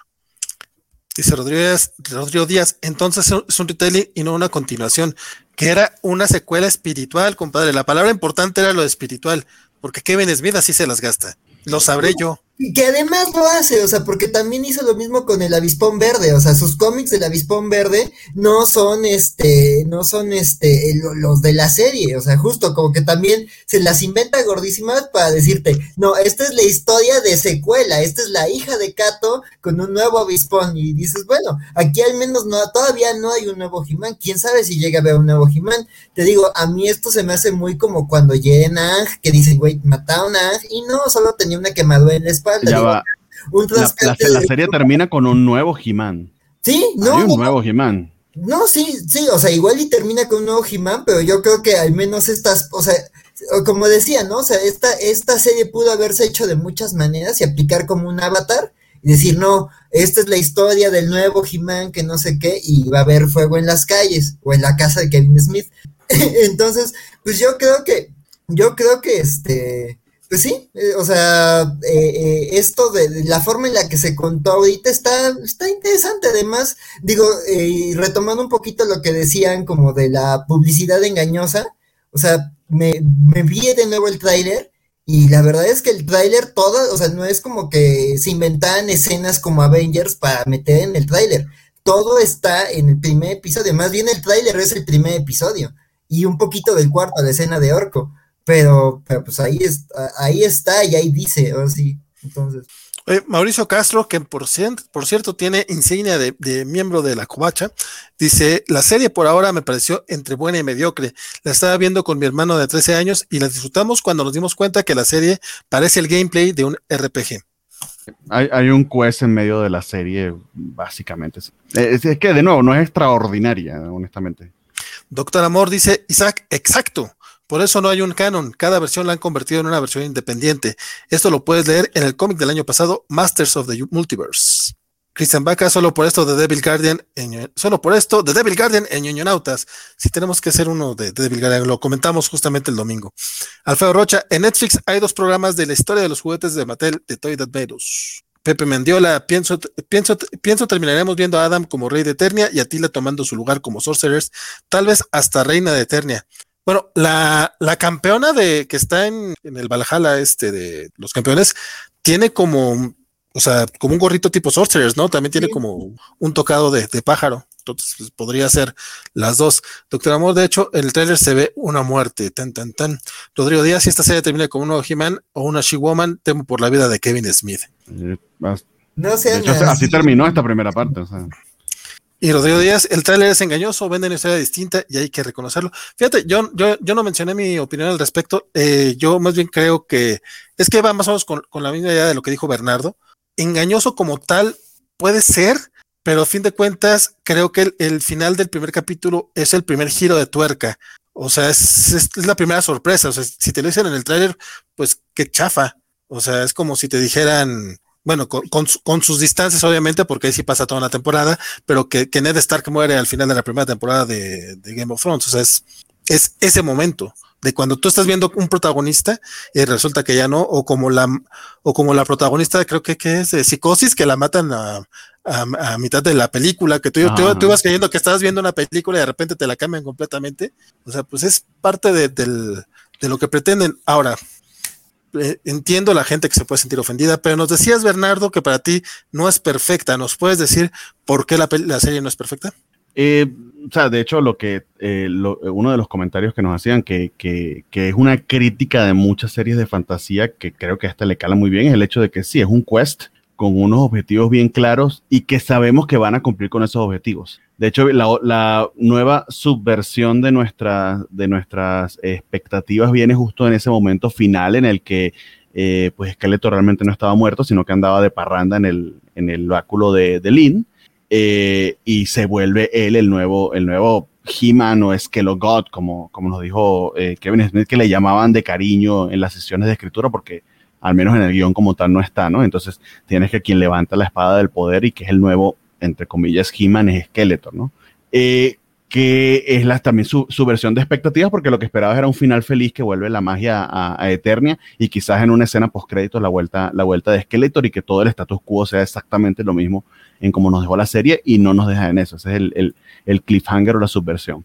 Pero son clichés, tanto el tema del RPG de ir cumpliendo con estos objetivos que sé que los voy a cumplir y eh, la subversión en, la, en, el primer episodio en el que te sacan a Skeletor y a He-Man de la ecuación, sí son cambios de lo, que espera, de lo que esperas, pero ya lo he visto tantas veces que honestamente no me sorprendió tanto. O sea, sí puede, sí puede ser que me haya tomado un momento, pero no es nada extraordinario ni nada que no hayamos visto eh, en otras series o en, otra, en otras oportunidades. Entonces, en líneas generales, eso es lo que diría respecto a la historia. ¿Aquí alguien tiene, también tiene algún comentario negativo sobre la serie? Digo, creo que es totalmente válido, o algo que no les haya gustado. Ah, eh, eh, perdón, Isaac. Este, yo nada más digo, justo, este, otra cosa que no me gustó, digo, les digo, a mí no me gustó como cómo manejaban a Matad Arms. Otra cosa que no me gustó, pero la entiendo y no me sacó por completo. La animación se me hizo muy buena, pero no sé, como que hay momentos en donde, en donde digo, no, o sea, justo como que la tenían muy difícil, ¿no? O sea, justo, o sea, imitar la serie original y regresarse a una animación que no era la mejor, porque en los documentales está cómo se trabaja en Filmation y ya hasta en el Cobacheando están explicando de la historia de Filmation, ¿no? Pero también, o sea, justo si lo hacían como más dinámico y acción, o sea, yo lo sentí eso como alejarse de la esencia de, de He-Man, porque pues, también esa animación cutre y esas risas de ja, ja, ja, ja, ja, eran, eran He-Man para mí. Entonces, este, no sé, como que la animación no me termina de convencer. Digo, Isaac y yo hablamos de, de, de, de, Powerhouse cuando, cuando hablamos de Castlevania. Vean el, el, el anime de, de, Castlevania. Este, este, y entonces como que me causa conflicto, ¿no? Como que no sé al final también qué querían hacer.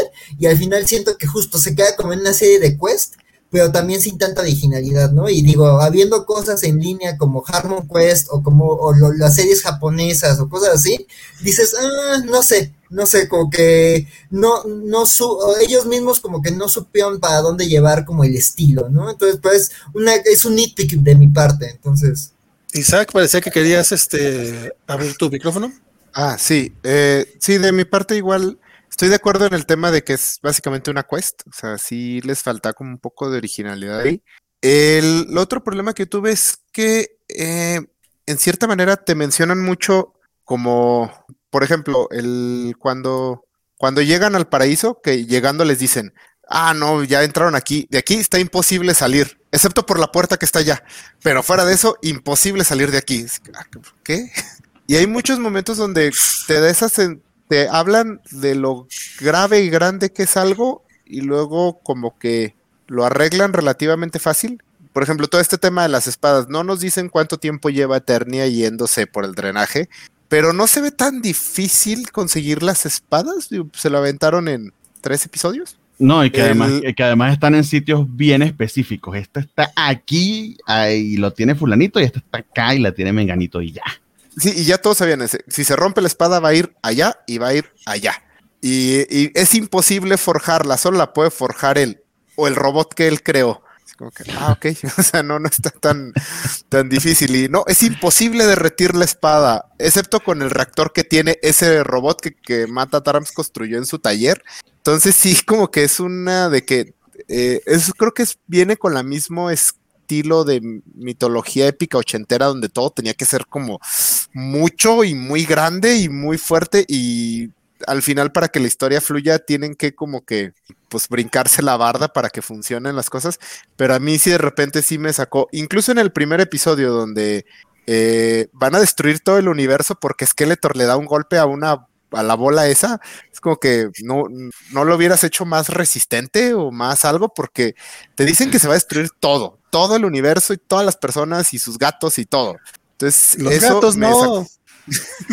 sí, como que cuando, cuando Skeletor abre, abre precisamente eso, justamente la, eh, la, puñalada que le da He-Man es justo en la cerradura. Sí, chiquitita con una espadota así, justo ahí para abrir la puerta. No mames, pero. Pero creo que eso también, todos, todos estos detalles que comentan, pues un poco por mantener la esencia de la serie original, o al menos sí lo sentí yo. Yo no quería decirlo porque entonces van a decir que estamos ofendiendo a los fans, pero es la verdad, es así de pendeja, perdón. se abría con las dos espadas, o sea, digo, está así funciona ese mundo, o sea, con la lógica de un juguete. Es de como de, Deja que claro Valentín porque no quiere que lo maten a él, que me maten a mí. No, no, yo, yo, yo, yo, voy a decir, yo voy a decir inocente, pero... No, pero eh, es cierto lo que dice Alex, que es, Axel, perdón, que es la lógica de juguete, o sea, se abre con, necesitas la espada para que se abra, necesitas las dos espadas, comprar las dos espadas para poderlas juntar y tener a He-Man. Y... Sí, básicamente nos están lavando el cerebro para vendernos más juguetes. Dice Superior hermano, el gusto de ver que maten a He-Man fue cuando Mombra le clava la espada de poder a Adam. Y viendo, viendo la serie me impresionó, por la, por la, pero la emoción se fue. La fórmula está desgastada. Dice doctora Amor, Preternia es la versión antigua de Eternia, donde vemos el origen de He-Man a través de King Grayskull y Vicor. Javier Alfredo Rocha, un verdadero fan de Masters of the Universe, reconoce los vehículos de Mattel que aparecieron. Salió el Rotón, Wind Riders y el Bashosaurus. Yo nomás ubiqué uno sobre el que va montado el Trap, Tap Claw, como Trap Yo. Ese sí lo reconocí, todos los otros la verdad no. Y no me sé los nombres, perdón. Eh, César Guillermo, estos mismos cinco capítulos giran en, ah, el enano, eh, giran en torno a ellos, a Tila y su relación con Adam, a Evelyn y su relación con Skeletor, a cómo los amos del universo y el Crow de Skeletor se, se desbandan sin ellos. Eh, Rodrigo Díaz Peternia el Valhalla de los héroes tontos y brutos que persiguen gatos salvajes, era el pasado de Eternia. Pues era, era hasta ahora cuando ya Mattel le dio la, el permiso a Kevin Smith que sea lo que él dice que es. O sea, ese gatekeeping está bien. Dicen que en Cobachando no explicaron nada, solo fueron dos horas de pura burla a Lord y a los fans. Mm, a mí me pareció que explicaron bastante, pero Tengo que verlo. Perdonen. Magno, hicieron falta los consejos al final de cada capítulo. Saludos desde Guadalajara, saludos hasta la Perla Tapatía, mi buen Franco Magno. Y la música. La música que hicieron para la serie está muy interesante. Ah, eso yo quería decir algo. La música la hace Bear McCready, un compositor de música de series, que es el que hizo también la música de, de, A mí uno de sus temas que me gusta mucho es el de Caprica, el de la precuela de Battlestar Galactica, pero tiene, también hizo, bueno, también hizo la música de Battlestar Galactica. Entonces, este, digo, a mí me gusta como compositor de música de series, entonces para mí eso fue también un plus. Este, y Lisa, digo, Ilse nos dice, son dibujos animados, nada tiene sentido. No preguntes si solo gózalo. Y es cuando empiezan todos a bailar. Yo amo las referencias Simpson, lo sabes bien, Ilse. Y ya, este, bueno, no sé si quieran ir cerrando algo, fue, fueron, es hora y media de platicar, comentar y este, pues hasta eso creo que estuvo decente el asunto, no, no, no hubo tantos insultos, salvo cuando ahorita que Bernie dijo que, que las caricaturas estaban medio pendejas. Fuera de ahí, creo que todo estuvo bien. Que quede claro que lo dije yo, por si acaso. Sí, sí, sí. Te viste David acobachando, al parecer ya se burlaron mucho de todo eso. Oh, sí, sí, qué horrible, se burlaron de los fans, de verdad. Este, o últimos comentarios, ¿les parece bien? Últimos comentarios, o eh, eh, si tienen este, anuncios parroquiales, también es la hora, es la hora. Este, vamos así. Isaac, empiezas. Eh, pues no, realmente eh, me gustó mucho la serie. O sea, sí tiene sus detalles, como mencioné, está medio mal escrita de repente, de una manera muy específica, ochentera, que creo que es eh, intencional. Pero en general la disfruté bastante. yo también no tenía pensado verla, excepto que, como mencioné, mi esposa sí es como medio fan de la franquicia. Y siempre vemos todas las series animadas, estas de acción de Netflix, Dota, Sangre de Zeus, Castlevania. Entonces, bueno, eso nos llamó la atención, pero fue una sorpresa muy agradable y realmente espero la, la segunda parte con todo y sus defectos. Todo creo que creo que estos cinco capítulos siembran las bases para lo que podría ser una verdadera saga épica de la franquicia y tal vez la primera gran épica animada de la franquicia. Eh, concluida, porque la del 2002 no recuerdo recuerdo bien, pero no tuvo para nada un final, ¿verdad? No, quedó interrumpida, quedó interrumpida. Entonces sí, pues yo espero, espero que no nos dejen esperando mucho tiempo y que esta serie tenga la oportunidad de concluir como, como tienen planeado. Nos dijeron acá que va a ser en septiembre, entonces por lo menos la primera temporada ya tenemos. Y dice eh, Julián Ramírez que las primeras dos webs ya se acabaron, la tercera y la cuarta este, salen antes de Navidad, entonces por los juguetes parece que no va a haber problema. Sofi, danos tus últimos comentarios y si tienes algunas redes sociales o anuncios parroquiales que quieras dar, bienvenida. Este, no, pues eh, lo mismo creo que sí, a, a, mí sí me gustó, también eh, admito que no es perfecta, creo que tiene como bastantes errores y que tienen que ver con que no se decidieron ni a romper completamente con el universo, ni a casarse completamente con la serie original, pero pues estaremos esperando lo que venga. Este, don Axel. No, pues eh, yo también de acuerdo, o sea, es una serie, ya es más de lo que esperaba, pero no es perfecta. O sea, sí tiene errores, sí también como que le encuentro muchos conflictos en, en qué identidad quiere tener. Pero pues creo que, que, que para pa el material de origen que tenía, digo, ahí hay que ver como qué, qué consideramos como material de origen, ¿no? Si la serie animada o el lore de, de lo, o qué lore de los cómics, este, pero pues yo creo que expande el material original, lo que muchos recordaban, yo sí creo que aunque sí hay muchas reacciones de descontento, sí también hay gente, o sea, yo por conocidos y todo, hay gente que se está acercando por el mame y le está gustando, que también, o sea, mucha gente que, que no esperaba nada o que no vio la serie original y le está viendo y le está descubriendo, y sí tengo conocidos que les está llamando la atención. Este, digo, yo también nada más quería mencionar que tengo un, el, el, tío que me introdujo a, a, Masters of the Universe, yo, el señor es medio boomer, él sí es boomer porque tiene 60 años, y le gustó, entonces eso me sorprendió mucho, este, pero pues sí, digo, yo creo que no es una serie perfecta, eh, eh, pero creo que cumple con la función de engancharte, creo que sí deja, a mí me dejaron ganas de ver la parte 2 y ojalá que siga, y pues sí, hasta los muñequitos, que yo no soy mucho de juguetes, ya me está dando curiosidad. Este, entonces, pues, a ver a, hasta dónde llega esta serie. Y pues eso, nada más. Gracias. Redes sociales, tu Freaky First, te digo, no le, ah, dije, sí. no le dije nada a Sofi porque a lo mejor ella no quería compartirlos, pero. Eh, bueno, eh, eh, yo, eh, Freakyverse, ahí posteamos memes en Freakyverse Podcast y también en la covacha luego ven tanto los memes de Freakyverse como algunos de, de manufactura propia que, que, que, ahí comparto. También en algunos de los comentarios de este post está uno que hice, un meme basado en Te lo resumo, que, que ahí abone a este bonito debate sobre He-Man. Don Bernie.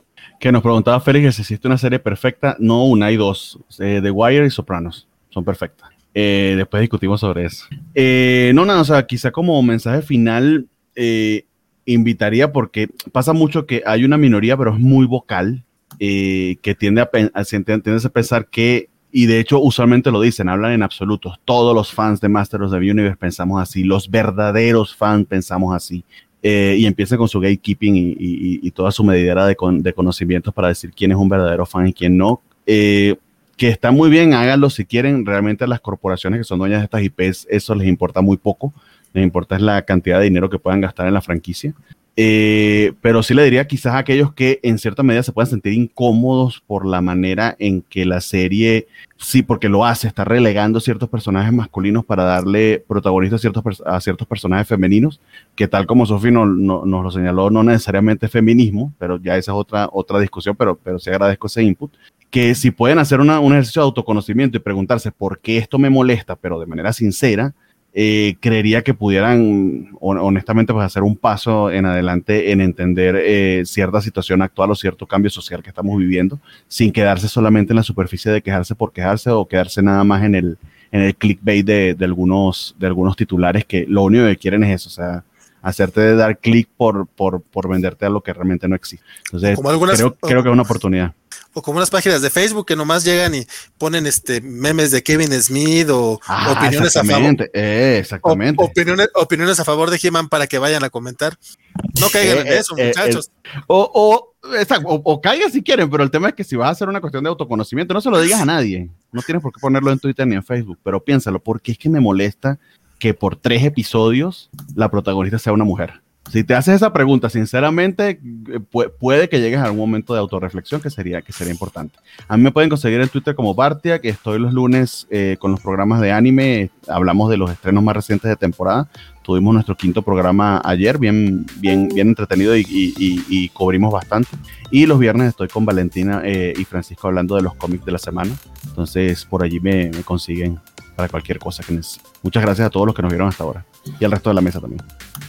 Sí, no, de hecho, muchas gracias a todos los que se conectaron. A la mayoría los estuvimos este, comentando, platicando, entonces volver a mencionarlos uno por uno sería a lo mejor un despropósito. Este, de mi parte, nada más comentar, eh, la serie eh, sí me enganchó para ver la segunda parte, honestamente, digo, nuevamente no estaba muy, muy interesado en ella. El, y los cinco capítulos me gustaron. A mí también mi parte favorita fue la de Orco y Evelyn. Me encantó el personaje de Evelyn y espero yo que, que es el payoff en la segunda, en la segunda parte de la temporada este, valga mucho, mucho la pena. Entonces, pues nada más, este, muchas gracias a todos los que estuvieron. Este, de repente sentí que a lo mejor Sophie e Isaac no hablaron mucho, espero que no nos hayamos este, abrumado con, con, con las opiniones. Y y pues nada, este, escúchanos todos los jueves. Estoy con eh, Isaac hablando de cómics en Ñoñonautas y también con, con Bernardo todos los viernes hablando de cómics porque pues gusta hablar. La próxima semana tendremos Covacha en vivo dedicada a The Long Halloween, la película animada que hoy salió el, la segunda parte. Entonces ya podremos hablar de la serie completa para que se vayan preparando. Eh, digo, se vayan preparando los, justamente los, los que están aquí para que este, la vean y para que si quieren participar, participen. Este, mi nombre fue Valentín García, espero que lo siga haciendo. Sigan las redes de la Covacha, este, y nos vemos la, pues, en la semana aquí ñoñando con todos ustedes. Ahora, nada más les recuerdo si quieren quitarse los audífonos porque voy a poner la cancioncita de salida y después les molesta a algunos que tienen oídos sensibles. Te estoy viendo a ti, Bernardo. Adiós.